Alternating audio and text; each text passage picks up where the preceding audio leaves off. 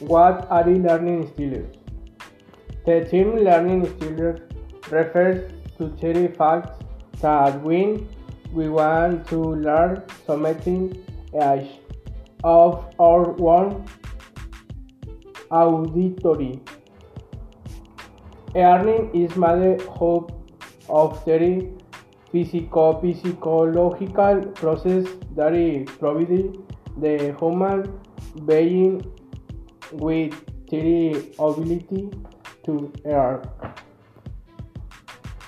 In this case, the student from home listens to the audios through WhatsApp and performs and activities.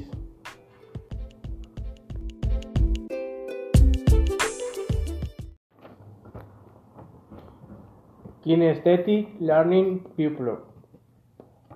With kinesthetic representation system perceived in touring theory, body, and tone experimentation, they are very intuitive and especially value diri en vivorem and participation kinesthetic pupil are relaxed when talking, moving, and gesturing. In this case, in my groups of class, I could not perceive an issue has it for three reasons in which we are passing, but later in which we screen with three groups. Visual learning is defined as a teaching learning method that uses a set of graphic organized visual methodologies for ordering information.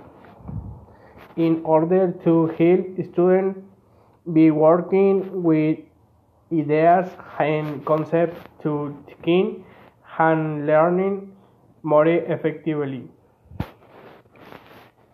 In my group of class, I three students are very visual, attentive to the activities that assigned to them high no problem visually in alumnus.